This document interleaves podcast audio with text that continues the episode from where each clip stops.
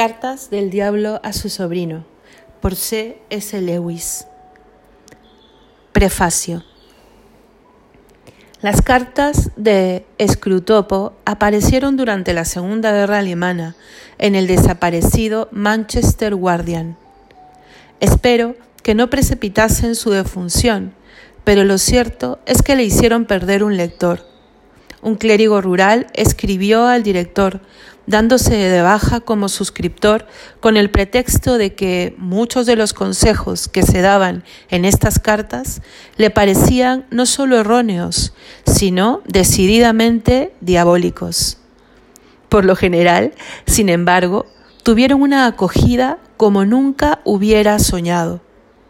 Las críticas fueron elogiosas o estaban llenas de esa clase de irritación que le dice al autor ha dado en el blanco que se proponía. Las ventas fueron inicialmente prodigiosas para lo que acostumbran venderse mis libros y se han mantenido estables. Desde luego, las ventas de un libro no significan lo que los autores esperan. Si se midiese lo que se lee la Biblia en Inglaterra en función del número de Biblias vendidas, se cometería un grave error. Pues bien, en una escala más modesta, las ventas de las cartas de Scrutopo encierran una ambigüedad semejante. Es el tipo de libro que se suele regalar a un ahijado, que se lee en voz alta en las residencias de ancianos. Es incluso el género de libros que, como he podido observar con una sonrisa escarmentada, tiende a ser depositado en los cuartos de invitados para llevar en ellos una vida de ininterrumpida tranquilidad en compañía del The Road Mender, John Inglesant y la vida de las abejas. A veces se compra por motivos más humillantes todavía. Una señora que yo conocía describió que la joven y encantadora enfermera en prácticas que llenaba su bolsa de agua caliente en el hospital había leído cartas. También averiguó por qué las había leído. Verá, le dijo la joven enfermera, se nos advirtió que en las entrevistas de examen, después de las preguntas de verdad, las técnicas, las matronas o los médicos preguntan a veces qué tipo de cosas le interesan a una. Lo mejor es decir que se ha leído algo Así que nos dieron una lista de unos 10 libros que suelen hacer bastante buena impresión y nos dijeron que debíamos leer por lo menos uno de ellos. ¿Y usted eligió cartas? Bueno, claro, era el más corto. Con todo, una vez hechas todas las salvedades, el libro ha tenido un número suficiente de lectores de verdad como para que valga la pena dar respuesta a alguno de los interrogantes que ha suscitado entre ellos. La pregunta más corriente es si realmente creo en el diablo. Ahora bien, si por el diablo se entiende un poder opuesto a Dios y como Dios, existente por toda la eternidad, la respuesta es, desde luego, no. No hay más ser no creado que Dios. Dios no tiene contrario.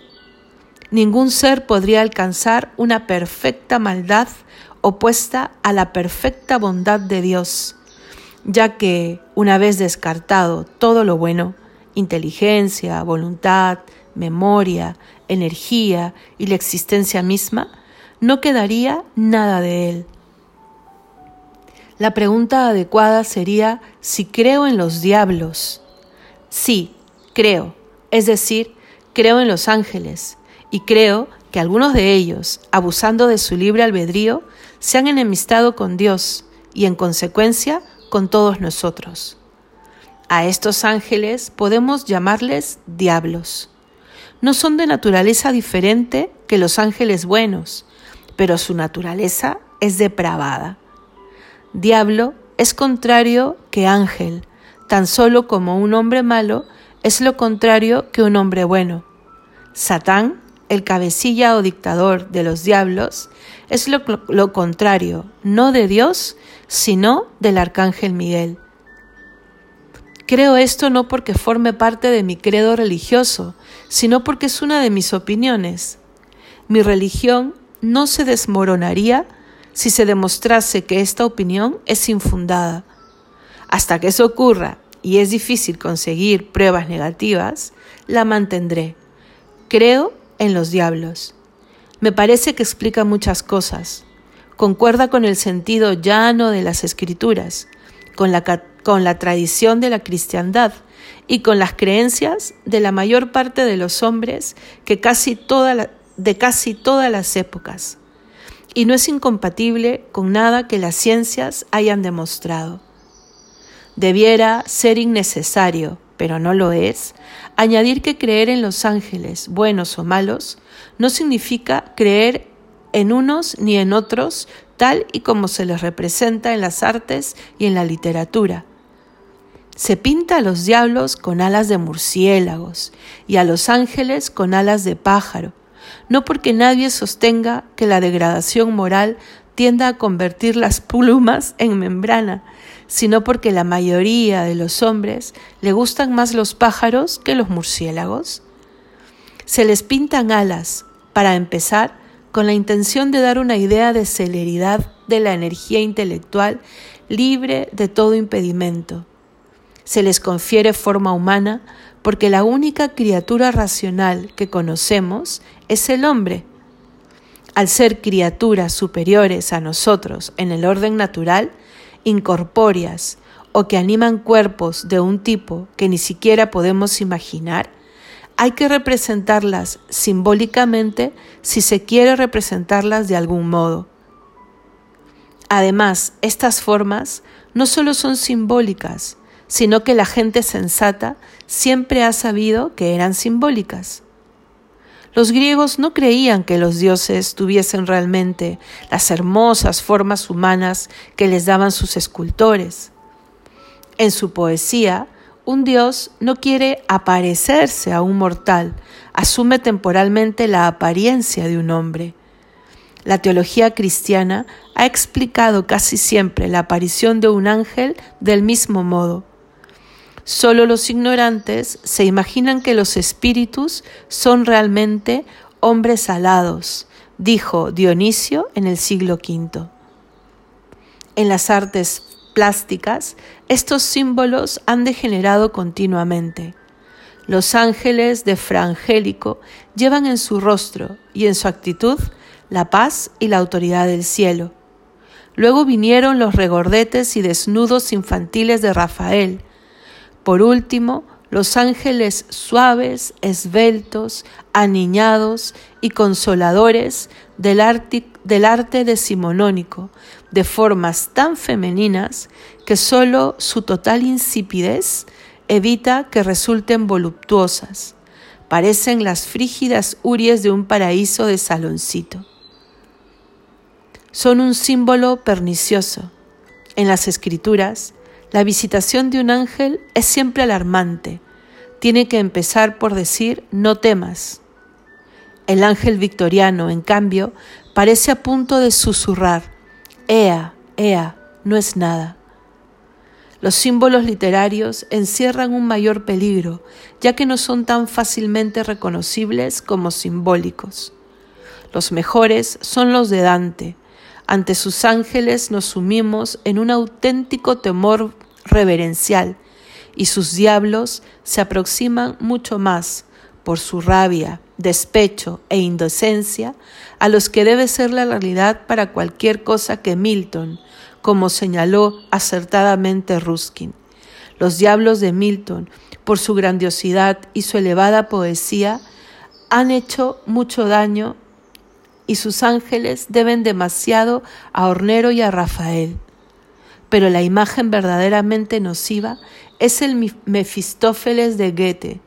Es Fausto y no Mefistófeles quien de verdad exhibe la implacable, insomne y crispada concentración en sí mismo que es la marca del infierno.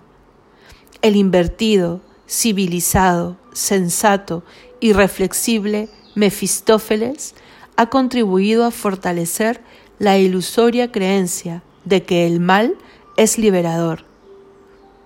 Un hombre pequeño puede evitar en ocasiones un error cometido por un gran hombre y yo estaba decidido a conseguir que mi simbolismo no incurriese, al menos, en el mismo error que el de Goethe. Por el humor, porque el humor implica un cierto sentido de proporciones y la capacidad de verse a uno mismo desde fuera. Y yo creo que atribuyamos lo que atribuyamos a los seres que pecaron de orgullo, no debemos atribuirles precisamente ese. Satán cayó por la fuerza de gravedad, dijo Chesterton.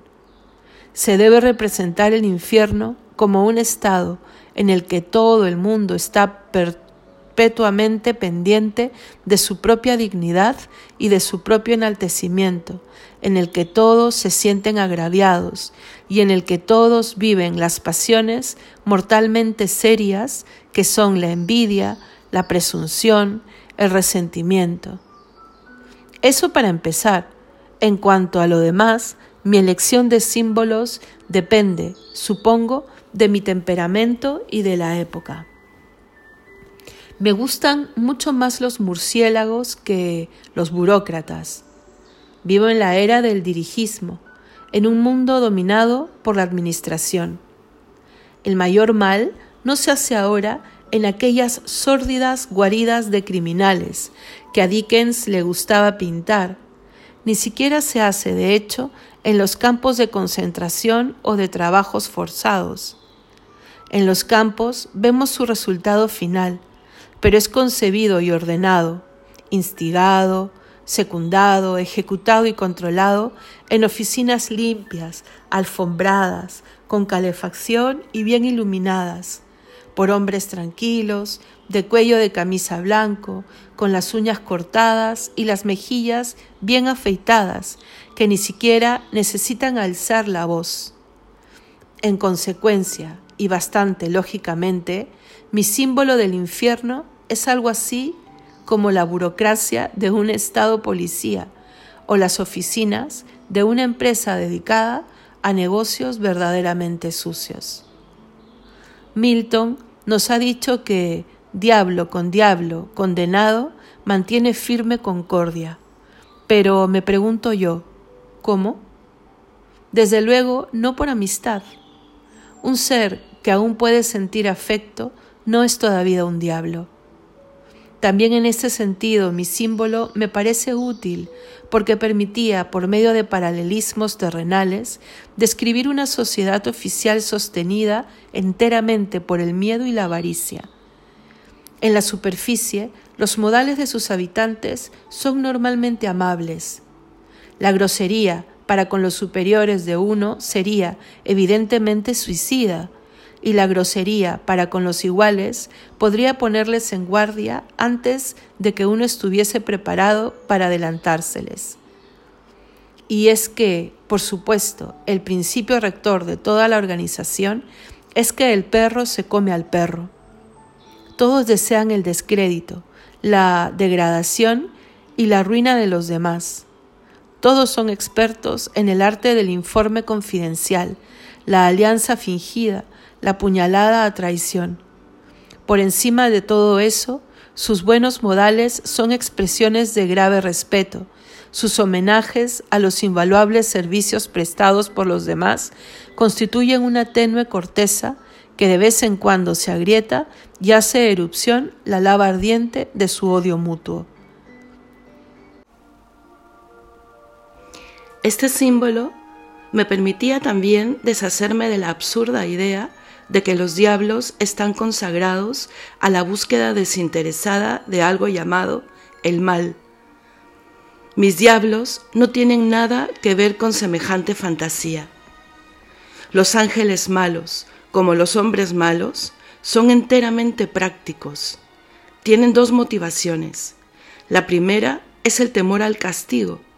Al igual que los países totalitarios tienen sus campos de tortura, mi infierno contiene infiernos más profundos, que son sus correccionales. Su segunda motivación es una especie de hambre. Me imagino que los diablos pueden, en un sentido espiritual, devorarse mutuamente y devorarnos a nosotros, claro. incluso en la vida humana, hemos visto la pasión de dominar, casi de digerir al prójimo, de hacer de toda su vida intelectual y emotiva una mera prolongación de la propia, odiar los odios propios, sentir rencor por los propios agravios y satisfacer el propio egoísmo, además de a través de uno mismo, por medio del prójimo. Por supuesto que sus pequeñas pasiones deben ser suprimidas para hacer sitio a las propias, y si el prójimo se resiste a esta supresión, está comportándose de forma muy egoísta. En la tierra, a este deseo se le llama con frecuencia amor. En el infierno, me imagino, lo reconocen como hambre. Pero allí el hambre es más voraz y se puede satisfacer más completamente. Allí, sugiero, el espíritu es más fuerte. Tal vez no haya cuerpos que lo impidan, puede absorber real e irrevocablemente al más débil en su interior o imponer perpetuamente su propio ser a la individualidad atropellada del más débil. Por eso me imagino, los diablos desean las almas humanas y las de los otros diablos. Por eso Satán desea a todos sus seguidores, a todos los hijos de Eva y a todas las huestes del cielo. Sueña con la llegada de un día en que todos estén dentro de Él, cuando todo aquel que diga yo solo pueda decir a través de Satán. Supongo que esto es la parodia de la araña hinchada, la única imitación al alcance de Satán de esa insondable magnanimidad por medio de la cual Dios convierte a sus instrumentos en servidores y a sus servidores en hijos, para que puedan al fin reunirse con Él en la perfecta libertad de un amor ofrecido desde la altura de las individualidades absolutas que han podido alcanzar gracias a la liberación divina. Pero, como el cuento de Grimm, todo esto no es más que un mito y una leyenda. Por eso, la pregunta acerca de mi opinión sobre los diablos, aunque una vez formulada merezca una respuesta, tiene en realidad una importancia mínima para el lector de las cartas. Para aquellos que compartan mi opinión, mis diablos serán símbolos de una realidad concreta. Para otros, serán la personificación de ideas abstractas, y el libro será una alegoría.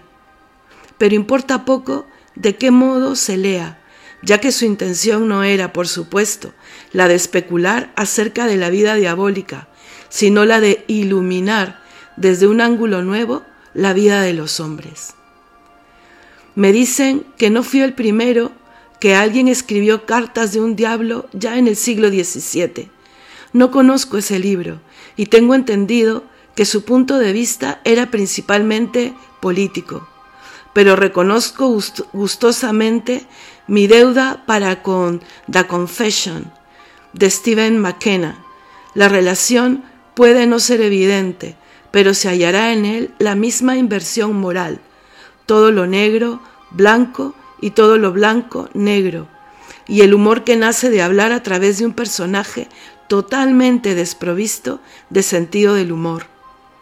La idea del canibalismo espiritual debe algo, probablemente, a las horripilantes escenas de absorción del olvidado Voyage de Arturus de David Lindsay. Los nombres de mis diablos han despertado mucha curiosidad y se han aventurado numerosas explicaciones, todas ellas equivocadas. La verdad es que me propuse simplemente hacerlos repugnantes, y quizá también en esto le deba algo a Lindsay, por el sonido.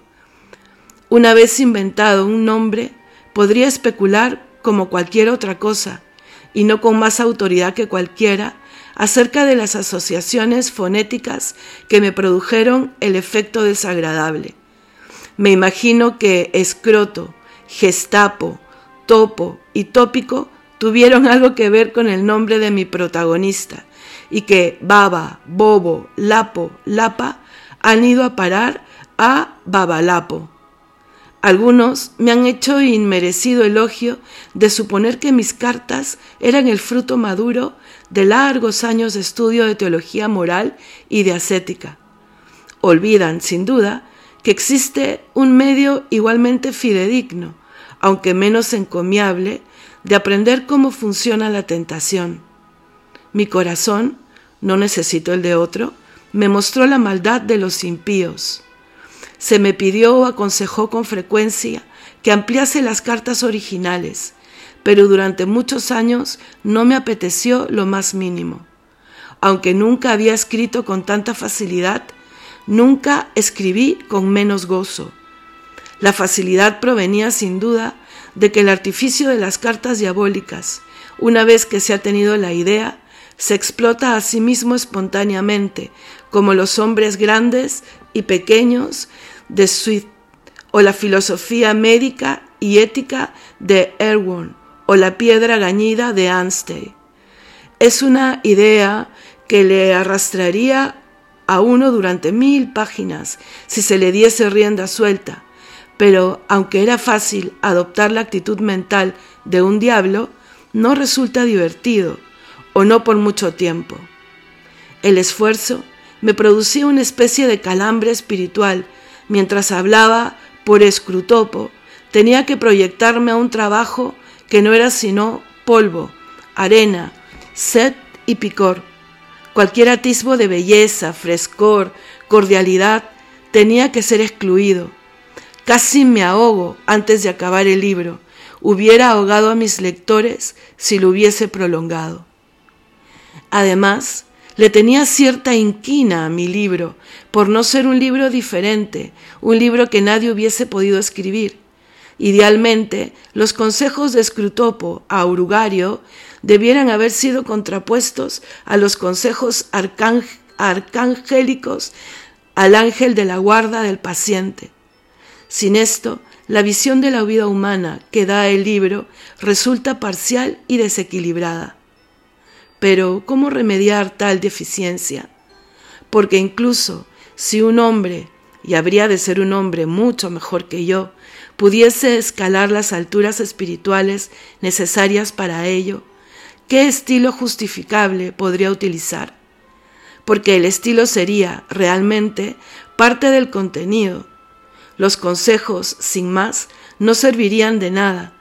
Cada frase habría de tener el aroma del cielo y hoy día, incluso, si uno fuese capaz de escribir una prosa como la de Trajerne, no se le permitiría, porque el criterio de funcionalidad ha inutilizado a la literatura para la mitad de sus funciones. Luego, al pasar los años y convertirse la sofocante experiencia de escribir las cartas en un débil recuerdo, se me empezaron a ocurrir ciertas reflexiones sobre esto y aquello que parecían requerir, de algún modo, un tratamiento escrutopiano. Pero estaba firmemente decidido a no volver a escribir una carta.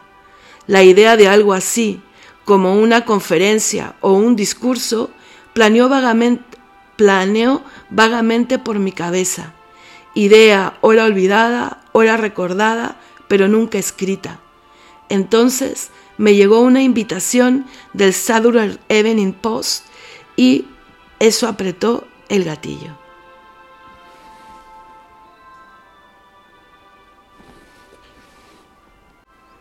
Fin del prefacio.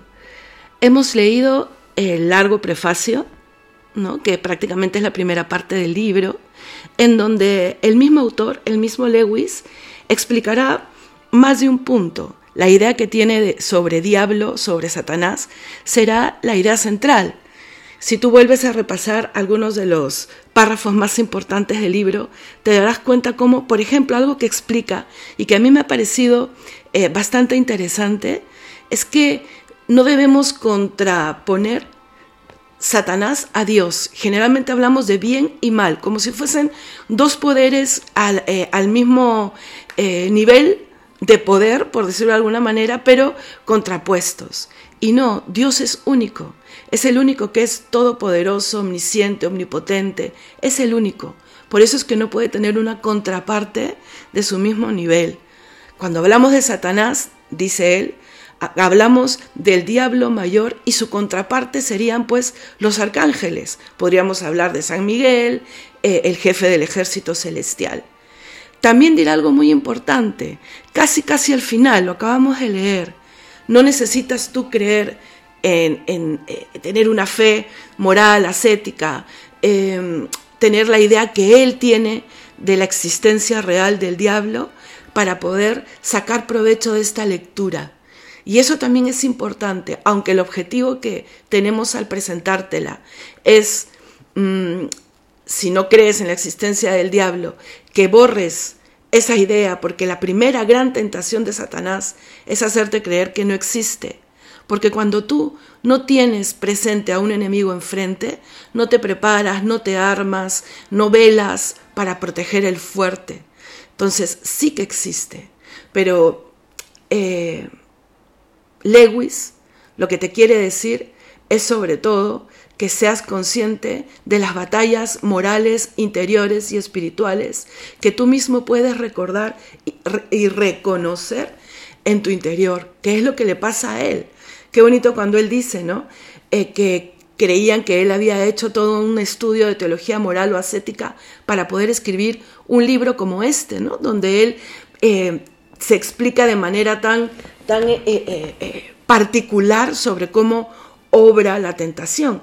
Y él dice, no, y no es necesario un estudio así cuando lo que uno hace es mirar el propio corazón, porque es ahí donde todos los días nos enfrentamos a la tentación. El Padre nuestro, la oración más rica pero más sencilla, nos habla de pedir el no caer en la tentación. Pedimos no caer en la tentación porque sabemos que en esta vida seremos tentados.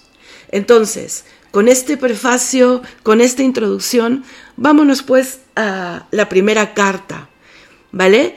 Eh, que ya me imagino que estamos más que ansiosos de poder recorrer una tras una esas cartas que tanto le han dicho a muchos a lo largo de este siglo que tiene ya escrita esta obra.